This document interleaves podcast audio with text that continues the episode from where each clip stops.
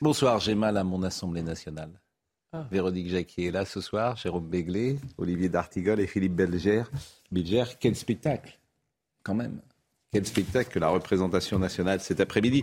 On va écouter ce qui s'est passé. Vous vous doutez, c'est la rentrée parlementaire et effectivement, il y a eu euh, des questions, mais aussi parfois euh, des mauvaises réponses qui ont été faites et quelques clashs, pourquoi pas. Donc je vous propose d'abord d'écouter Aurore Berger, qui est la patron euh, des, la, bah, la patronne la, patronne, vous allez dire. Pour une fois que ça La patronne des députés Renaissance à l'Assemblée nationale qui interpelle d'une certaine manière euh, la France insoumise avec des mots justes. Elle traduit euh, par euh, ses paroles ce qui se fait depuis quelques semaines.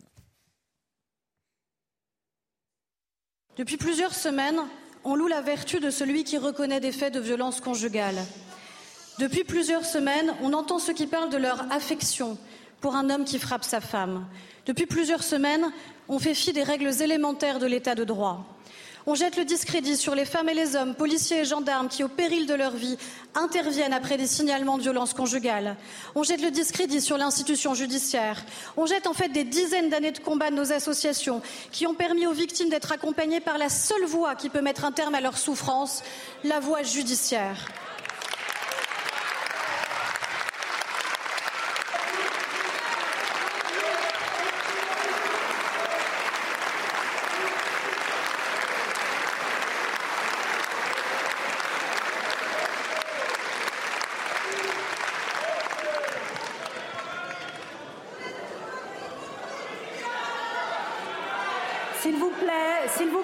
Chers collègues. Seule Aurore Berger a la parole. S'il vous plaît.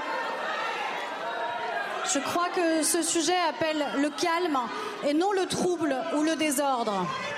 Je crois que ce, sujet mérite mieux que des esclandres et je suis navrée que vous reconnaissiez si bien dans les propos que j'ai exprimés. Est-ce que tout fonctionne aujourd'hui, Madame la Première ministre? La réponse est non. Mais est-ce que des progrès ont été accomplis? La réponse est oui. Le conjoint violent doit quitter le domicile. Nos policiers, gendarmes et magistrats sont formés. Les dépôts de plainte sont facilités jusque dans nos hôpitaux. Les téléphones grave danger sont déployés. Alors oui, oui, nous devons faire mieux. Et ça commence par nos attitudes. Ça commence par les mots que nous employons. Ça commence par le fait de respecter les victimes. Ça commence par le fait d'être avec notre état de droit. Madame la alors vous avez peut-être vu au milieu de cette euh, déclaration, de cette intervention, le geste de Sandrine Rousseau. Et le geste de Sandrine Rousseau, euh, que je ne vais pas refaire ici, c'est un geste qui trouve son origine en 72, d'après le magazine Elle. C'est au cours d'une convention organisée sur les crimes contre les femmes à la mutualité que la féministe Giovanna Pala réalise ce signe que vous voyez là. Ce triangle avec les mains, les pouces joints, fait écho à une célèbre une du journal féministe Le Torchon brûle. Et le geste de Sandrine Rousseau était une façon de critiquer l'intervention d'Aurore Berger à l'Assemblée nationale qu'elle accuse d'instrumentaliser l'affaire Katniss. Mais tout ça était sans doute prévu parce que si vous faites très attention, Madame Rousseau, elle se retourne derrière les députés de la France insoumise et de la NUPS et elle elle regrette qu'il n'enchaîne pas. Sans doute avait-elle dit enchaîner avec moi. Et elle se retrouve tout seule à faire euh, ce geste-là.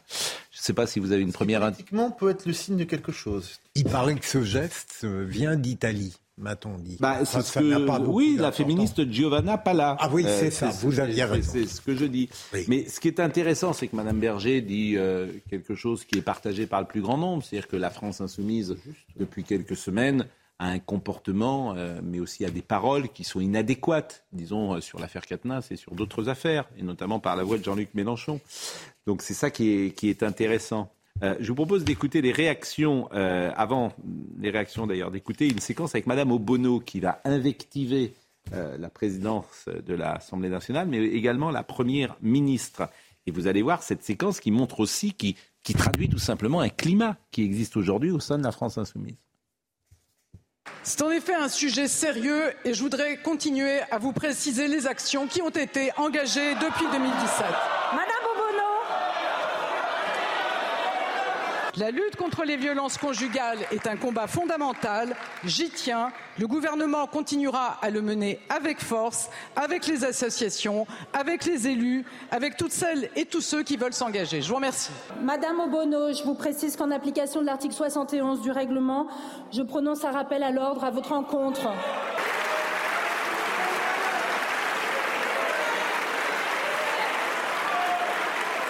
Madame Obono vous continuez à invectiver l'Assemblée et à invectiver la présidence si c'est ce que vous faites. Donc je prononce un rappel à l'ordre avec inscription au procès verbal. Ce qui est une euh, tout ça est très codifié. Oui, ce qui est une euh, comment dire euh, une sanction. Une sanction financière. Alors, financière, elle, rappel, il y a rien. je crois, de ça. Rappel avec inscription, mm. c'est un quart, et la censure, mm. c'est la moitié d'indemnité. Mais Madame Obono le sait très bien, il y a beaucoup de, de de, théâtralité, pourquoi tout ça est très téléphoné. Euh. Qu'est-ce qui lui était reproché là, Pascal? D'invectiver, d'invectiver, manifestement, mais d'invectiver, euh, manifestement. Mais c'est un climat. Euh, je suis pas sûr que ce soit théâtralisé, comme vous le dites. Je pense que c'est, ils ne savent pas se tenir, hein, si vous me permettez. Ils ne savent pas. Ce qui me choque, ils ne savent pas se tenir. De tout ça. je pense que je pense c'est très vulgaire d'ailleurs. J'ai l'impression qu'elle a un chewing-gum. C'est pas J'ai l'impression, mais je, il me semble qu'elle a un chewing-gum à l'Assemblée nationale. Oh, pardonnez-moi, mais je pense que c'est pire que tout. C'est-à-dire que l'Assemblée nationale peut être un sanctuaire. On peut s'invectiver, mais avec intelligence, avec des arguments, avec de la culture politique. Là, on a l'impression vraiment que euh, c'est la rue qui arrive euh, à l'Assemblée avec ce petit côté canaille et révolutionnaire savamment entretenu par la France insoumise qui de toute façon n'a pas envie de prendre de gants, il n'a pas envie de bien se tenir. C'est voilà. canaille, je trouve que c'est sympathique. Le mot canaille, il est sympathique. Moi, je trouve que c'est des gens très vulgaires. Ah mais c'est très vulgaire. C'est une manière de, mener un débat. Disons le jeu, c'est très vulgaire. C'est très, irrespectueux. C'est discourtois, irrespectueux et vulgaire. Eux, le signal, le signal que ces gens-là envoient à certains de leurs électeurs, pas à tous leurs électeurs, bien entendu, mais à certains de leurs électeurs, c'est oui, on a ce petit côté révolutionnaire. Oui, on veut fracturer la société. Et oui, on veut on veut pas que ça se passe bien dans l'hémicycle. Cela dit, moi je suis extrêmement choquée par ce que nous venons de voir, parce qu'il y a quand même des vrais sujets en France, autrement que cette histoire de nombrilisme, de guerre des sexes, de violence conjugale, où de toute façon on met les sujets sur le tapis mais on ne les règle pas, parce que certes la volonté politique ne sera jamais suffisante pour la régler. Elle n'est pas là pour être dans la chambre à coucher de tout, de tout Français. Voilà. Sans vouloir rendre hommage à M. Mélenchon, c'est pas du tout mon propos. Je pense que ceci ne serait pas arrivé s'il était à l'Assemblée. Il savait quand même tenir ses troupes. Il avait quand même un respect du rôle d'un parlementaire, du rôle de l'Assemblée et ça ne dépassait pas un certain degré de vocifération Certaines ou de c'est possible. Alors écoutons, écoutons Madame Obono, Madame Rousseau, Madame Autain. Les députés de la France Insoumise, moi je pense que donc c'est à eux aussi de tenir. Mais il Non, mais c'est intéressant d'écouter Madame Obono, Madame Rousseau, Madame Autain parce que là encore on écoute, on les écoute et on, comprend leur psychologie. Elles sont dans un climat de toute puissance ah aujourd'hui. Elles ne, elles ne, se maîtrisent plus elles-mêmes d'une certaine manière. Et vous allez voir le, niveau d'agacement, d'énervement qu'on sent dans ces interventions. Écoutons-le. Pour la Macronie, demander un milliard, comme le demandent depuis des années les associations, toutes les associations, comme ils n'ont pas fait pendant cinq ans, demander un milliard à Madame la ministre Borne vaut un rappel au règlement et considéré comme une invective. Tout ça, tout ça, c'est c'est même pas du cinéma. Ça montre à quel point ils n'en ont rien à faire, en fait, de cette question. Pour eux, c'est un outil de communication. Nous, nous sommes engagés dans ces luttes depuis des années. Nous sommes des militantes et des militants de la cause euh, des femmes, de la lutte contre les violences faites aux femmes. J'espère que tout le monde a, vu euh, la, manipulation extrêmement indécente de Madame Berger et la réponse euh, au même niveau de Madame Borne. Et j'espère que tout le monde les attendra au tournant, que vous leur poserez la question, mesdames et messieurs les journalistes, de savoir, de savoir si ils voteront, si leur groupe qui s'est monté s'est levé pour applaudir euh, tout, tout ce cirque absolument minable, s'ils voteront le milliard. La lutte contre les violences faites aux femmes mérite bien mieux que des jeux politiciens. Et là, franchement, c'était indécent. Avec Gérald Darmanin, avec Dupont-Moretti, Éric Dupont-Moretti, avec Damien Abad, franchement, c'était indécent. Nos corps méritent mieux que ça. Notre justice mérite mieux que ça. Et là, euh, vraiment, c'est...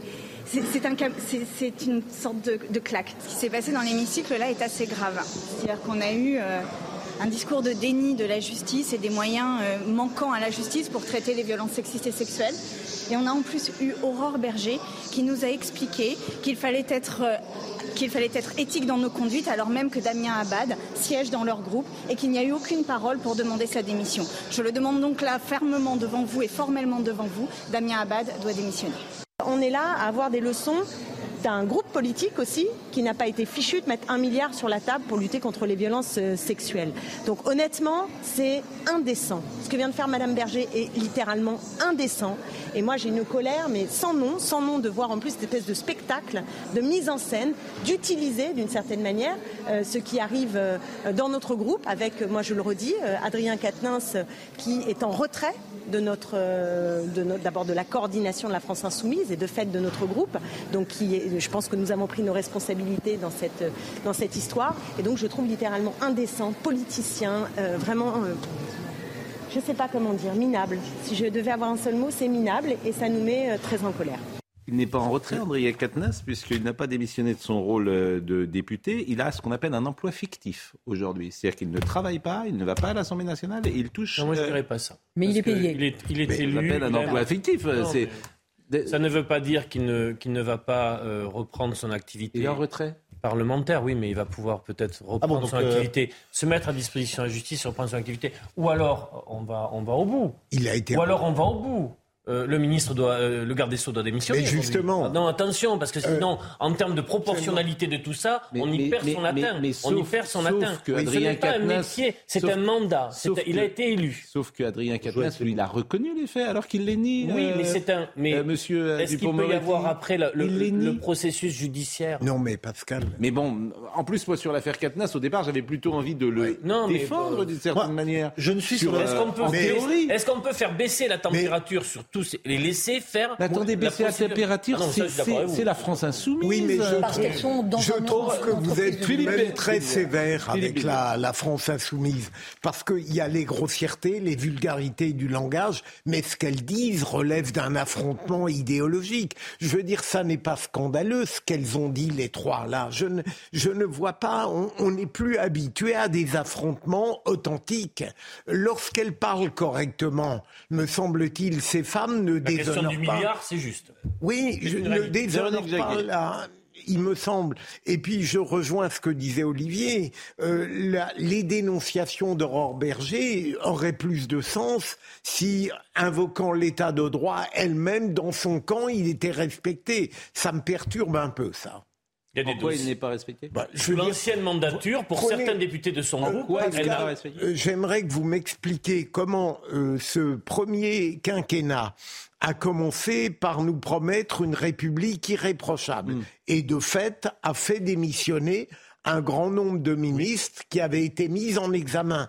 Et c'est le premier exemple politique où au fil des mandats, on a de moins en moins d'exigences. C'est quelque chose qui me frappe. Oui, non, mais ça, c'est une chose. Mais euh, ces trois femmes, euh, euh, sont dans la diversion. Enfin, c'est une entreprise de diversion, c'est gros comme une maison quand même. Elles, attaquent Damien Abad, alors que dans leur camp à gauche, c'est quand même là qu'il y a le plus d'hommes euh, impliqués dans des affaires de mœurs. Il y a Éric Coquerel qui est quand même toujours en place à la tête de la commission des finances, alors qu'il a une plainte qui a été déposée contre lui. Il y a donc bien entendu Quatennens, il y a Bayou. Euh, Alors Bayou, justement, on va voilà. La promotion du retrait. simplement une entreprise de. On va la promotion du retrait de M. Katnins. politique d'ailleurs ne tient la route. Attention, tout ça nous amène. Attention à tout ça nous amène associer Bayou à, à Bayou n'a rien à voir avec Là, vraiment, moi ça me fait. Dans leur camp, je dis pas que c'est au même niveau, je dis faire de M. Katnins un exemple. Quand même, M. Abad a démissionné de son poste de ministre. Dans la mise en retrait pour mise en retrait, lui, il a vraiment mm. perdu quelque chose. Euh, alors que je vous rappelle, à son poste de ministre, alors que je vous rappelle que la justice n'est pas passée, que ni les uns, ni les autres, ni les troisièmes, ni le quatrième mhm. n'ont été formellement condamnés. Donc, il, a, il, a, démissionné ou il n'a pas été renommé euh... C'est ça. Il n'a pas été renommé, mais ça revient au même. Oui, vous voyez bien. Mais ce qu'on reprochait. Oui, non, à... quand même. Oui, il y a un petit sujet quand même. Euh, bon, tout ça a été. Alors, Bayou, après sa démission de la direction d'Europe Écologie Les Verts et de la présidence du groupe écologiste à l'Assemblée nationale, il a donné une interview ce matin au Monde et puis il était tout à fait tout à l'heure sur le plateau de C'est à vous. Alors là, on le voit arriver d'ailleurs avec une image furtive à l'Assemblée nationale euh, tout à l'heure. Il était sur le plateau euh, de C'est à vous et il s'est exprimé, donc oralement en tout cas pour la première fois je vous propose d'abord de l'écouter. Vous venez de résumer la situation intenable dans laquelle j'étais. Euh, pas accusé, déclaré coupable. Mais pour moi, c'est pas du féminisme. Euh, moi, je distingue. Enfin, le mm. féminisme, oui, toujours. Le féminisme, c'est la poursuite de l'égalité. Alors, c'est quoi alors? Eh bien, moi, je. considère que ça a trait au macartisme. Il n'y a pas d'affaire Bayou, mais il y a une affaire Rousseau, c'est ça que vous dites? Mais je, crois vraiment, tout le monde peut mesurer qu'elle est allée trop loin, oui. C'est intéressant comment le public va réagir sur Sandrine Rousseau. Est-ce qu'elle va continuer ou est-ce que ça va Est-ce qu'elle va s'arrêter Est-ce que les gens Parce que j'observe pour la première fois, c'est assez rare, hein, que même les médias J'allais dire même France Inter. même Libé.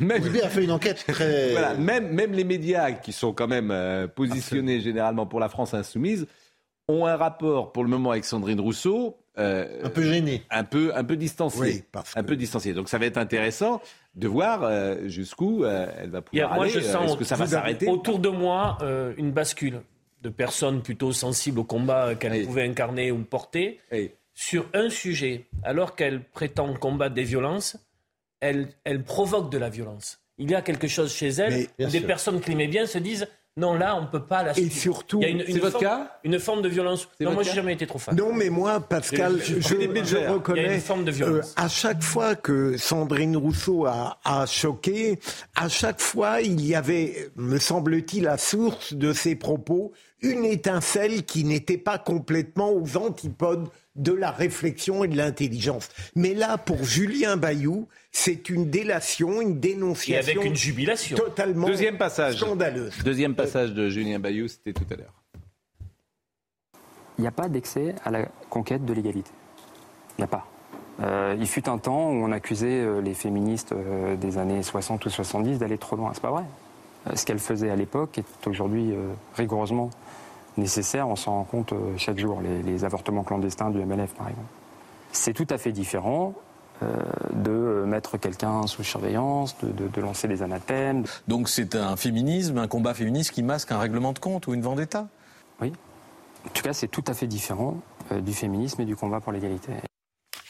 C'est intéressant parce qu'il revient de ce qu'il a porté comme combat pendant des mois, voire des années. Cet écoféminisme, ça faisait quand même partie de l'ADN des Verts. Alors maintenant que lui est attaqué, euh, il en revient. Mais maintenant, pour dire un mot sur Sandrine Rousseau, c'est une construction politique. Sandrine Rousseau, c'est quelqu'un qui n'existe que dans la radicalité et qui existe maintenant par l'ubris, c'est-à-dire par l'orgueil de ce qu'elle génère. Donc c'est un objet politique qui devient non identifié et bientôt non identifiable, mais qui peut être extrêmement dangereux. Et, qui dit... et son camp s'en compte. Oui, mais, oui, mais bon, c'est la révolution des ses enfants. Hein. Après, on, le voit, c'est des mécanismes. Vous connaissez le proverbe romain de la roche du Capitole à la roche tarpéienne, ah il n'y a qu'un pas, et je pense que Madame Rousseau a fait la moitié de ce pas. Mais ça n'est pas sûr. Euh, c'est pas certain, je vous assure. On va écouter euh, Éric Dupont-Moretti, après je vous donne euh, la parole, sur précisément Sandrine Rousseau, qui, moi, ce qui me frappe, c'est qu'elle dit des choses qui sont fausses. Par exemple, elle a dit qu'elle avait été sifflée sur la place de la République, place de la Nation, place de la République, et que Laurence Rossignol l'avait été aussi. Pas vrai du tout. C'est faux. C'est factuellement faux. Et elle dit j'ai été sifflée comme les autres femmes. Non, c'est vous, Madame Rousseau, qui êtes sifflée. C'est pas vous. C'est pas parce que vous êtes une femme que vous êtes sifflée. C'est parce que c'est vous. C'est parce que vous êtes Madame Rousseau. Exactement. Parce que vous êtes Madame. Voilà. Donc, elle dit des choses factuellement faux. Appelons ça des, pourquoi pas des mensonges. Et écoutez euh, Éric Dumont, Dupont-Moretti qui a souligné également un mensonge. Madame euh, Rousseau a publiquement dit hier que les classements sans suite dans les affaires de violences faites aux femmes étaient euh, en augmentation. C'est un mensonge absolument éhonté. Soit Madame Rousseau ne connaît pas son dossier, soit, ce qui est encore pire, elle présente à la presse un mensonge.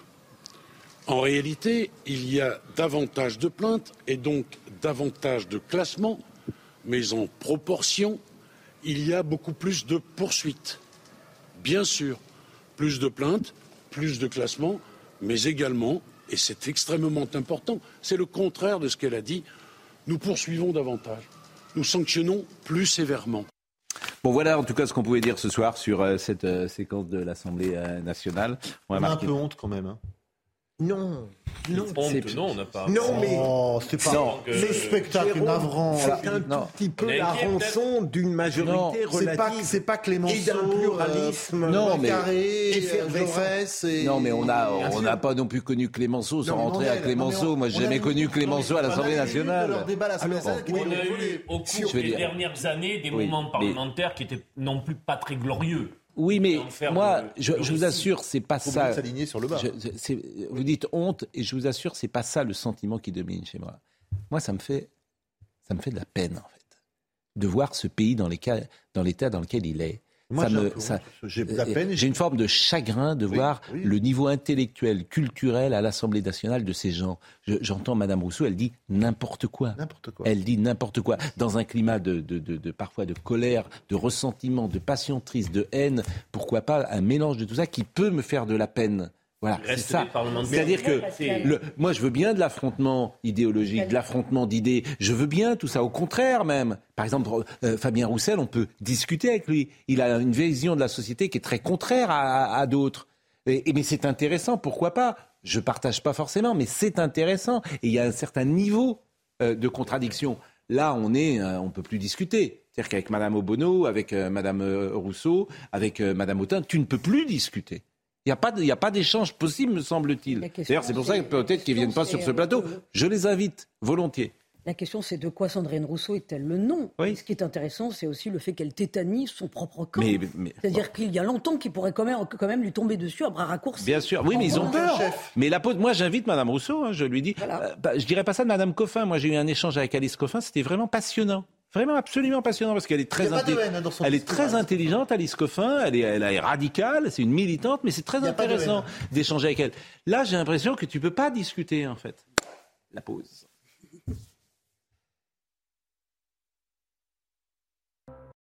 « 20h30, Sandra Chiombo pour euh, le rappel des titres. Paris veut geler les avoirs et droits de voyager de responsables iraniens. Après Washington, l'Union européenne souhaite également examiner de nouvelles sanctions. Elle vise à répondre à la répression actuelle en Iran. Au moins 92 personnes ont été tuées depuis le 16 septembre, selon l'ONG Iran Human Rights. Le chargeur universel devient obligatoire dans l'Union européenne. Il concerne les smartphones, tablettes et autres petits appareils électroniques. Et ce, quel que soit leur fabricant, le, port de type USB-C devra devenir l'unique chargeur d'ici l'automne 2024. Les ordinateurs portables seront aussi concernés au premier semestre 2026. L'Arabie saoudite organisera les Jeux asiatiques d'hiver 2029. Les 47 épreuves se dérouleront à Trojena, secteur montagneux de Neom. Le projet sera achevé en 2026. Il comprendra des pistes de ski ouvertes toute l'année, un lac artificiel d'eau douce ou encore des hôtels de luxe. Bon, on parlera effectivement des Jeux Olympiques, euh, non pas Jeux Olympiques d'hiver, les Jeux asiatiques. Oui, vous avez dit euh, pas Asiatique olympiques, d'hiver en Jeux 2029 asiatiques. en Arabie Saoudite. Exactement. Grand, grand pays montagneux et de ski, Mais, bien sûr, et on en parlera tout à l'heure, euh, puisque euh, il y a déjà euh, Manon Aubry qui a dit qu'il faut boycotter. Bon, il faut rappeler à Ma- Manon Aubry que les Français ne vont pas aux Jeux asiatiques. mais je vous jure. alors- Ils les mettent tous, tous dans la cible, là. C'est tout. Il ferait mieux prévoir le boycott d'abord.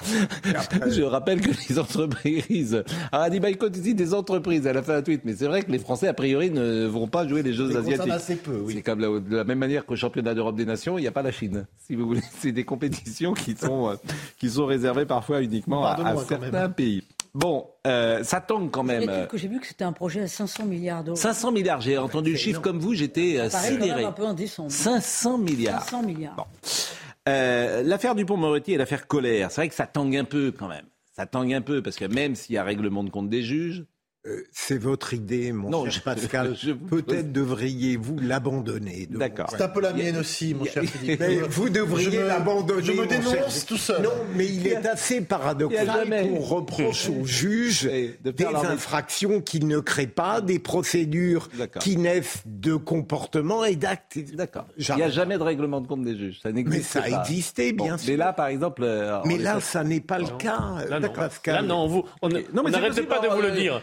Pour Là, tout non. vous dire, je- c'est très difficile, comme toujours sur, euh, un, juge- sur un dossier judiciaire, d'avoir une expertise puis, totale. Mais c'est pas lui. nuancé dans ce Mais ne dites pas ça. C'est pas, c'est pas lui qui avait initié, puisqu'il a repris Nous sommes d'accord. C'est son argumentation. Bah, c'est vrai ou pas? Oui. Son argumentation, c'est vrai ou pas?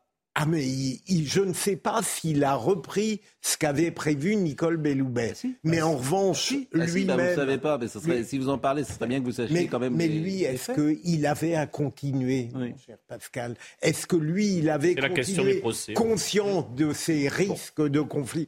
Mais, mais celui que j'incrimine le plus, c'est Emmanuel Macron. Il y en a un qui tangue pas, c'est quand le président. hein. Alors écoutons, Flor- écoutons Florian euh, Tardif qui nous fait un petit point à la fois sur le dossier Colère, parce que ça bouge un peu, quand même, parce que pareil, Emmanuel Colère, euh, les gens ne connaissent pas forcément euh, Emmanuel, euh, d'ailleurs c'est pas Emmanuel, euh, Alexis Colère. Alexis Alexis. Colère.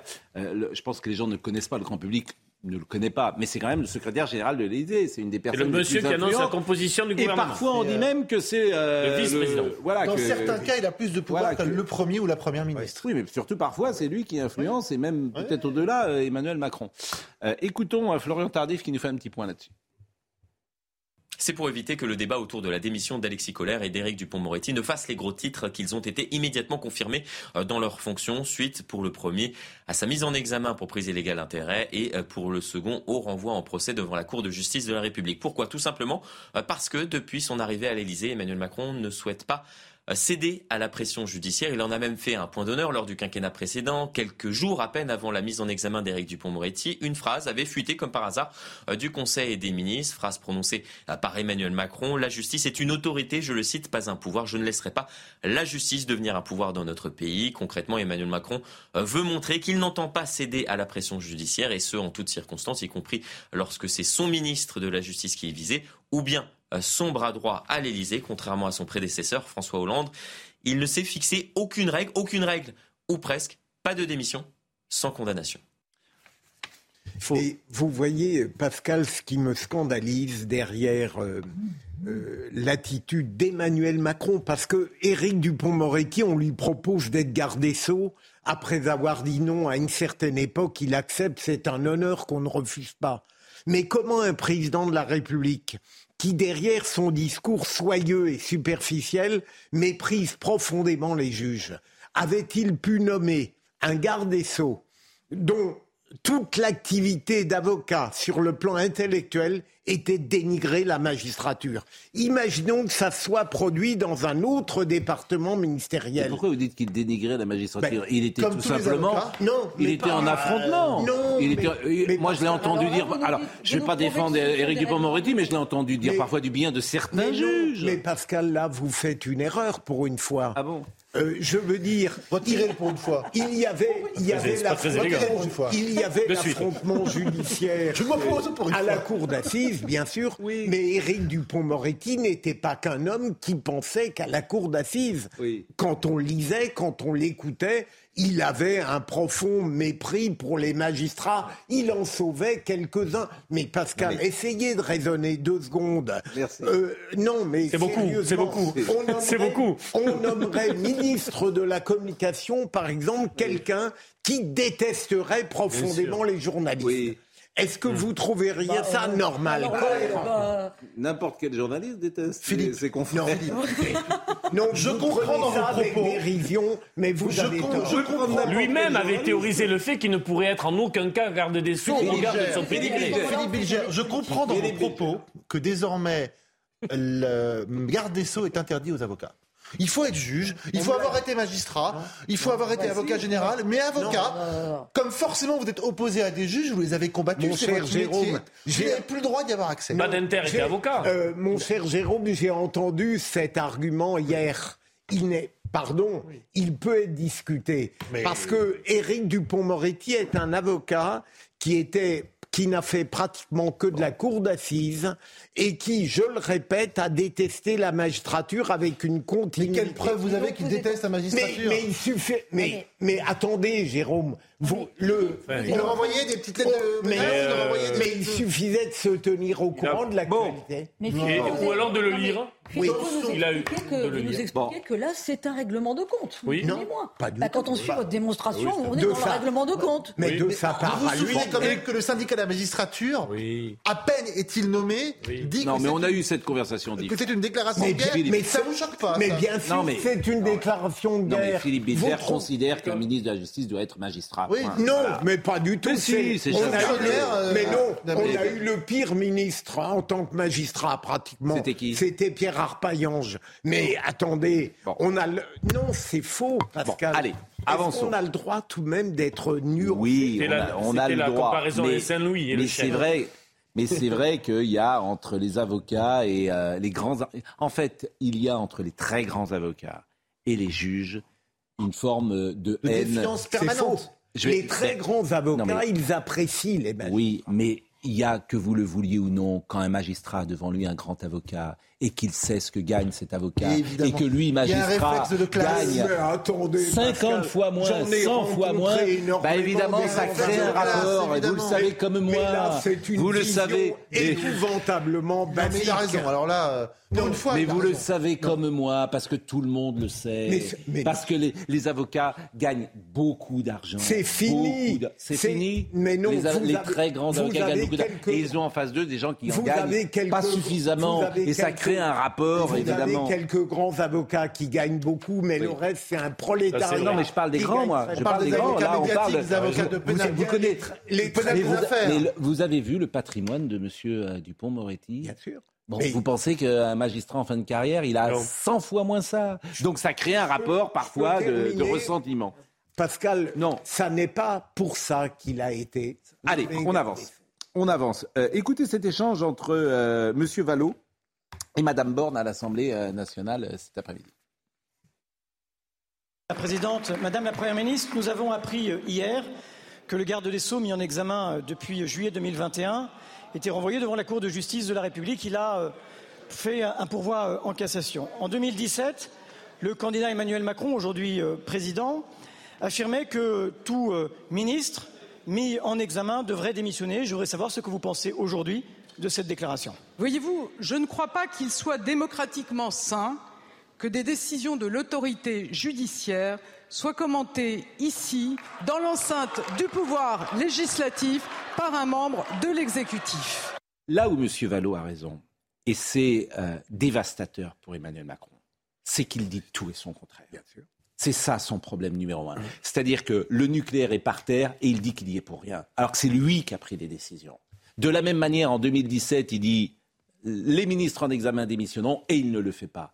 Et ça, c'est Mais rappelez-vous le début. vous de- pouvez prendre le- pour faire écho, pour faire à ce Mais- que disait Philippe Bilger. Si on se rappelle le début du premier quinquennat, François Bayrou quitte la place Vendôme pour un dossier beaucoup moins Bien sulfureux Bien que ce qui aujourd'hui frappe Dupont-Moretti. Or, Dupont-Moretti reste. Marine Le Pen, écoutez-le sur la démission ou pas d'Éric Dupont-Moretti.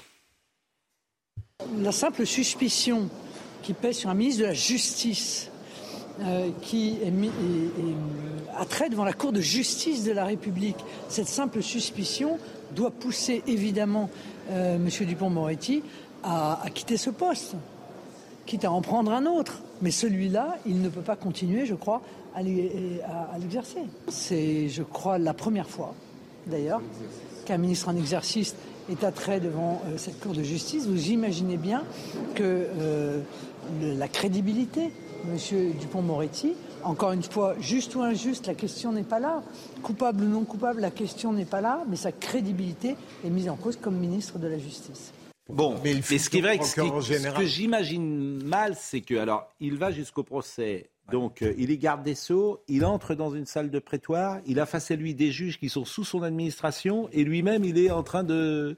En Eh tout oui. cas, Donc il y a là, il y a quand même quelque chose. Là, jouable. il doit se mettre en retrait, j'imagine, pendant les 15 jours du procès ou les jouable. 3 semaines. C'est ça qui me paraît curieux. Vous mais savez bon. pourquoi il est maintenu? Oui. Notamment parce que ça lui permettra de nommer le futur procureur général qui Oui. théoriquement sera euh, celui qui succédera à François Molins. Il, il est aussi, injouable. il est aussi maintenu parce que Emmanuel Macron euh, le récusait, ça serait reconnaître son erreur. Emmanuel Macron a horreur. Mais c'est là où justement Donc on a aussi de la- beaucoup de psychologie là-dedans. Le Qatar. le Qatar. Alors le Qatar, ce qui est mortifère pour les hommes politiques, c'est de dire aujourd'hui euh, le contraire de ce qu'ils ont dit hier. Et avec le numérique, évidemment, c'est absolument terrible. Pourquoi? Je vous parle de ça. Parce que Anne Hidalgo a expliqué aujourd'hui qu'il n'y aurait pas de grands écrans pendant la Coupe du Monde et que le Qatar était. Euh, le grand méchant loup.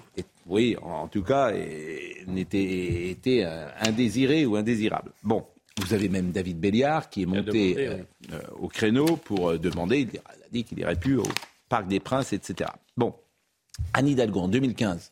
2015. Le Qatar a la Coupe du Monde déjà depuis 5 ans. Donc c'est il y a 7 ans. Anne Hidalgo, RTL, le matin, voilà ce qu'elle dit sur l'engagement du PSG et du Qatar.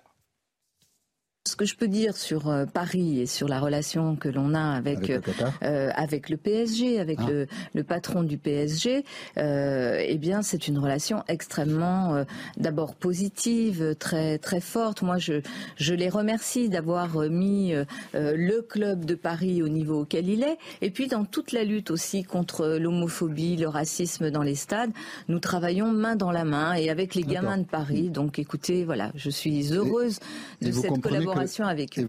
Je suis heureuse de cette collaboration avec le Qatar. Voilà. Et la même dit aujourd'hui, ben, on ne va pas retransmettre les matchs euh, durant la Coupe du Monde. Donc c'est mortifère, Mais en fait, pour les hommes politiques. Vous pensez euh, Pascal, écoutez, derrière, derrière toute contradiction, il n'y a pas malhonnêteté. Je veux dire, même nous, on a pu changer d'avis sur des problèmes importants, même vous, Pascal, et je le dis sans ironie. Vous avez un exemple Récent Récent Qui remonte à moins de 10 ans Moi, je suis, je suis d'accord avec Philippe. Certains s'y sont cognés. Je suis d'accord avec Philippe. En 7 ans, elle a le droit de... de, Ah ben oui, elle a tout non, mais, Non, mais là, elle a le droit de... Le réchauffement s'est accéléré. En revanche, ce qui est contestable, mm. et qu'elle tourne sa veste pour être dans, dans une forme de politiquement correct. Mm. par rapport à une forme de le Qatar, c'est pas bien. Mm. Voilà, c'est là que c'est gênant. Après, elle a le droit d'évoluer. Si elle veut être cohérente, euh, elle doit dire je ne vais plus au PSG. Bah faut plus qu'elle y aille. Je ne ah bah, donne plus, je, je ne donne plus un euro au club de la capitale. Ah non, mais ça donne. Arrêtez avec ça. Je n'achète plus de place. attendez, elle arrête. Je n'envoie plus personne. Attendez, la mairie de Paris donne rien euh, au PSG. Ah, arrêtez euh, avec cette image. Les clubs, les municipalités ne donnent plus rien au club de football depuis 30 ans. Il serait temps que. Non, pas 30 ans, mais 40. 30 ans. Faites-moi confiance, Jérôme. la région Normandie donne de l'argent à ses clubs, à Caen par exemple. Bon, mais ça, bon. en tout cas, elle doit dire je ne me mets plus les pieds au PSG. J'en vois plus. Euh, je veux plus un de mes fonctionnaires là-bas. Je n'en vois plus les enfants. Je n'achète plus de place. C'est un peu radical. Quand même. Non mais, non mais, si le Qatar c'est pas bien, ben, le Qatar c'est pas bien de bout en bout. C'est pas simplement pas bien à Doha, c'est aussi pas bien à Paris. J'ai vu qu'il y avait même une petite polémique parce que le bus du PSG est allé à Lisbonne à, vide. Et alors on en est là aujourd'hui. Vous vous rendez compte bah euh. Alors évidemment que les joueurs, mais les joueurs du PSG, tu vas pas les mettre dans un bus euh, que, tu, que ou, dans le, comment est-ce qu'on appelle c'est des tramways dans, un bus qu'ils ne connaissent pas. Bien sûr que c'est un bus qui est à leur mesure, qui est fait pour eux, euh, avec faire euh, comme Castex, quoi, être un peu plus simple. Voilà, non, mais qui est fait sans doute pour se reposer, pour commencer les soins, etc. Les gens parlent mais ne connaissent rien. Alors tu l'envoies là-bas, le bus à 1800 km à vide, et il remontera également à vide, puisque les joueurs ne montent pas dans le bus, mais pour, prennent un avion. Mais on en est là à faire des polémiques ah là-dessus. vous vous rendez compte Franchement, tout ça est grotesque. Comment? Le match, c'est quand Le match, euh, le match du PSG Benfica. Bah, c'est demain. Demain C'est demain, ami. Là, vous avez encore le temps pour, euh, pour y aller si vous le souhaitez. vous pouvez aller en char à voile jusqu'à jusqu'à Lisbonne si vous le souhaitez. Bon, euh, le masque. Le masque Le masque revient, peut-être. Monsieur Braun. Alors, Monsieur Braun, il n'est pas très connu encore. Hein. C'est ministre de la Santé, mais visiblement. Oh, si on pouvait, franchement, c'est. Euh, bon, je retire cette mauvaise blague pour vous, elle ne vous honore pas. Alors, sur le Qatar, on aurait pu en faire beaucoup. Hein. Oui. En tout cas, Monsieur Braun, euh, alors vous avez vu que ça s'appelle maintenant, c'est extraordinaire, le nouveau conseil scientifique. Il s'appelle le COVARS. Déjà, tu as l'impression que c'est un virus. Non, mais c'est vrai, il s'appelle le COVARS. C'est très étonnant, tu as l'impression que c'est. Bon. Et euh, manifestement, le retour du masque est sur la table. C'est à l'étude comme toutes les, possibilités sont à l'étude dans le, sein de ce conseil scientifique. C'est son rôle d'étudier toutes les possibilités, de faire des, propositions et, donc ce port du masque, comme le fait de, de recommander simplement le masque à nos concitoyens lorsqu'ils sont dans des, dans des lieux un petit peu bondés, c'est tout à fait normal que ce soit dans les réflexions actuelles de ce Conseil. Nous verrons, comme, euh, comme l'a dit le professeur Autran, tout est sur la table, tout est envisageable. Mon rôle est de protéger nos concitoyens et de protéger les plus fragiles, comme d'habitude. Mmh. Ce sont toujours les mêmes qui sont identifiés par la Haute Autorité de Santé. Donc, euh, voilà, je ne m'interdis rien. Comme dans les discussions, je n'ai pas de tabou. En fait, je n'en peux plus de ce discours-là. Les plus fragiles, qu'ils se protègent tout seuls comme des grands, eh oui. si j'ose dire. Tu vas pas imposer à tout le monde de porter un masque. Si tu te sens fragile dans le métro, tu le portes toi-même. Bien sûr. Et c'est très bien puisqu'on te dit que ça te protège. Mais moi, je prends les transports en commun. Il y a 20% des gens qui portent le masque en permanence. Et ben c'est Eh ben, très ça, regarde. ça, ça remonte depuis quelques jours. Eh ben, oui, ça remonte bien. depuis quelques jours. Et on le Faisons voit d'ailleurs confiance à l'intelligence des gens. fragiles. Donc effectivement, c'est le, le discours du, du ministre est complètement effrayant. On est capable quand même de se gérer. C'est infantilisant. Surtout qu'il y a quand même des vrais problèmes. On lui rappelle qu'il faut s'occuper de l'hôpital éventuellement. Oui, mais euh, le ministre, euh, il a. Vous savez pas quoi Non, non, il a, non, il a lancé les, le En gros, conseil. faut quand même porter le masque. Il a, il a lancé le Conseil national de la refondation euh, sur la santé dans une ville. Et en fait, on refait le diagnostic. Mais combien de fois faudra-t-il refaire le diagnostic concernant l'hôpital public? Oui, mais, mais c'est pas le sujet. Alors que nous savons mais très précisément non, ce qu'il y a à pas faire. Je répondais à Véronique. Ah, vous êtes bien un dialecticien faut vous faites faire une question à droite et Bon. vous répondez à gauche. Pour ou contre C'est le masque obligatoire Oui ou non? Obligatoire, non. D'accord. Vous êtes contre? Non, sûrement pas. Vous êtes contre? Vous êtes contre? Quatre contre. Voilà, on a voté. Et vous, 5 Cinq. On a voté, on Et a vous, pris depuis la le décision. début, 5 sur 5. Mais oui, je- j'essaye d'être cohérent avec moi-même. Je sais que c'est Oui, quelque c'est chose. dur parfois. C'est quelque, c'est quelque chose et vous, vous avez évidemment qui ne- que, que vous n'avez pas dans votre ADN. les Jeux asiatiques, les Jeux asiatiques en Arabie Saoudite. C'est vrai que l'Arabie Saoudi- Saoudite a été désignée pour accueillir les Jeux asiatiques d'hiver de 2029 à Neom, une future euh, mégapole futuriste en construction. On va voir des images d'ailleurs pendant qu'on parle. C'est tout à fait étonnant.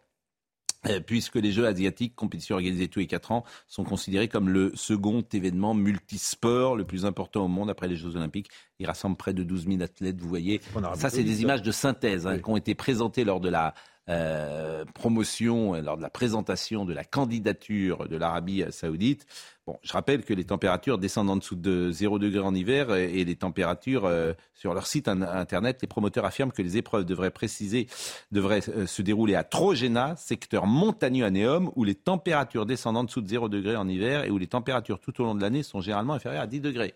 Vous voyez quand même, euh, là, on a une image peut-être Et donc, de vous l'Arabie donniez un saoudite. chiffre tout à l'heure Mais alors, c'est pas de la 500. neige Alors, artificielle. Manon euh, Aubry donc a dit euh, les déserts et les montagnes d'Arabie Saoudite seront bientôt un terrain de jeu pour les sports d'hiver. Euh, boycott, interdiction pour les entreprises de participer au projet, opposition diplomatique. Voilà.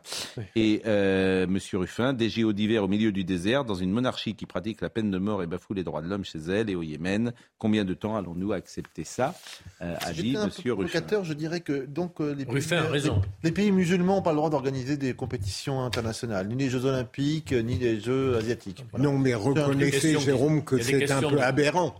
C'est comme si Poutine organisait un colloque sur la paix dans le monde, euh, à peu près. ou Il a bien organisé les. Jeux olympiques d'hiver à Sochi, qui est l'équivalent de Nice.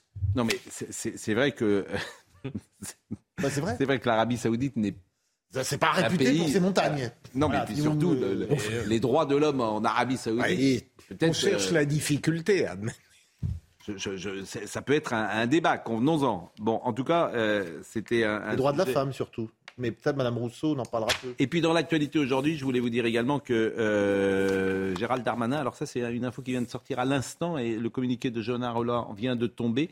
C'est pourquoi euh, je vous le donne. Euh, Gérald Darmanin a rencontré la maire de Nantes et manifestement, on va essayer, la maire de Nantes aujourd'hui a essayé d'avoir plus de moyens sans doute pour cette ville de Nantes qui est en grande difficulté. C'était la dernière information importante de la soirée. Mais il y a des informations plus légères.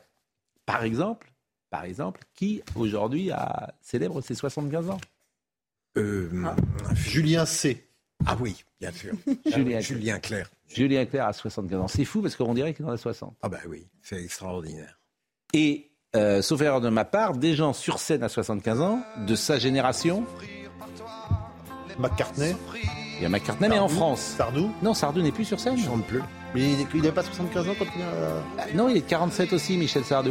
Donc, euh, Michel Sardou n'est plus sur scène. En fait, qui est sur scène aujourd'hui à son âge? Jacques Dutronc? Parmi euh, les. euh, bon, Eddie Mitchell n'est plus sur scène. Non, il n'est plus sur scène, Eddie Mitchell. Il chante, il fait peut-être des albums. Serge Lama n'est plus sur scène. Donc, euh, des euh, artistes euh, sur scène qui chantent. Là, vous entendez une chanson qui est sublime. Sur... Moi, j'ai retenu deux chansons que je voulais vous soumettre. Souffrir par toi n'est pas souffrir. Elle est belle. Quelle belle preuve d'amour. Oui, alors il l'avait écrite pour France Gall, euh, qui euh, s'en était allé. Et alors, quand je dis il l'avait écrite, euh, c'est É- Étienne Rodagil, Son grand parolier. son grand parolier, qui a écrit cela. Alors, je vous laisse quelques secondes écouter, et puis après, je vais vous faire euh, voir et écouter une autre chanson.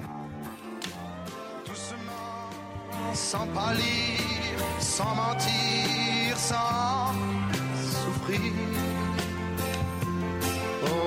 Si votre fiancé vous a quitté, ça vous regardez ça, ça vous remonte bien le moral. Et je voulais vous faire écouter le Cœur Volcan, qui est euh, vraiment ces deux chansons que j'adore de Julien Clerc. Et là encore, c'est Étienne Rodagil qui avait écrit cette magnifique chanson sur une mélodie de Julien Clerc. Écoutez et regardez. Comme un volcan devenu vieux, mon cœur ballante en la chamade. La lave tiède de tes yeux coule dans mes veines malades. Je pense si souvent à toi que ma raison en chavire. Comme feraient des barques bleues et même les plus grands navires. J'ai la raison à raisonner dans un port désert. Toute ma vie s'est arrêtée, comme s'arrêterait l'histoire.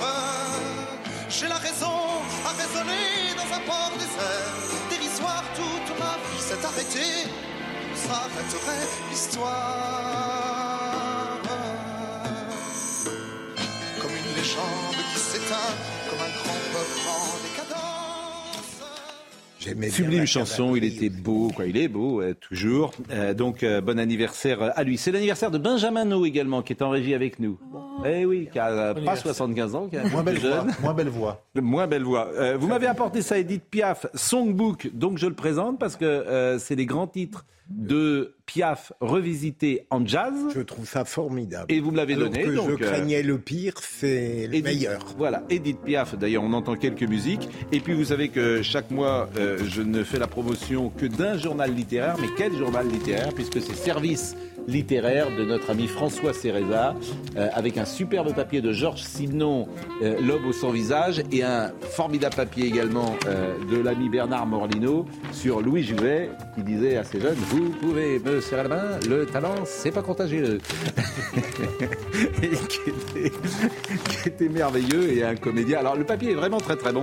Et service littéraire, euh, c'est politiquement incorrect, c'est iconoclaste, donc je présente à chaque fois. Et Georges Chinon, bon, bah, voilà, vous lirez aussi euh, tout cela. Et vous pouvez vous abonner également, comme vous pouvez vous abonner à Olivier Benkemoud tous les soirs. Euh, Pas à vendre. Je ne suis pas à vendre, monsieur Pro. non, mais on peut, on peut s'abonner à votre, à votre émission, À- le à meilleur de l'info. À l'heure du féminisme, vous êtes posé la question, Pascal, de savoir si Julien Clerc pourrait continuer à chanter toutes ses chansons.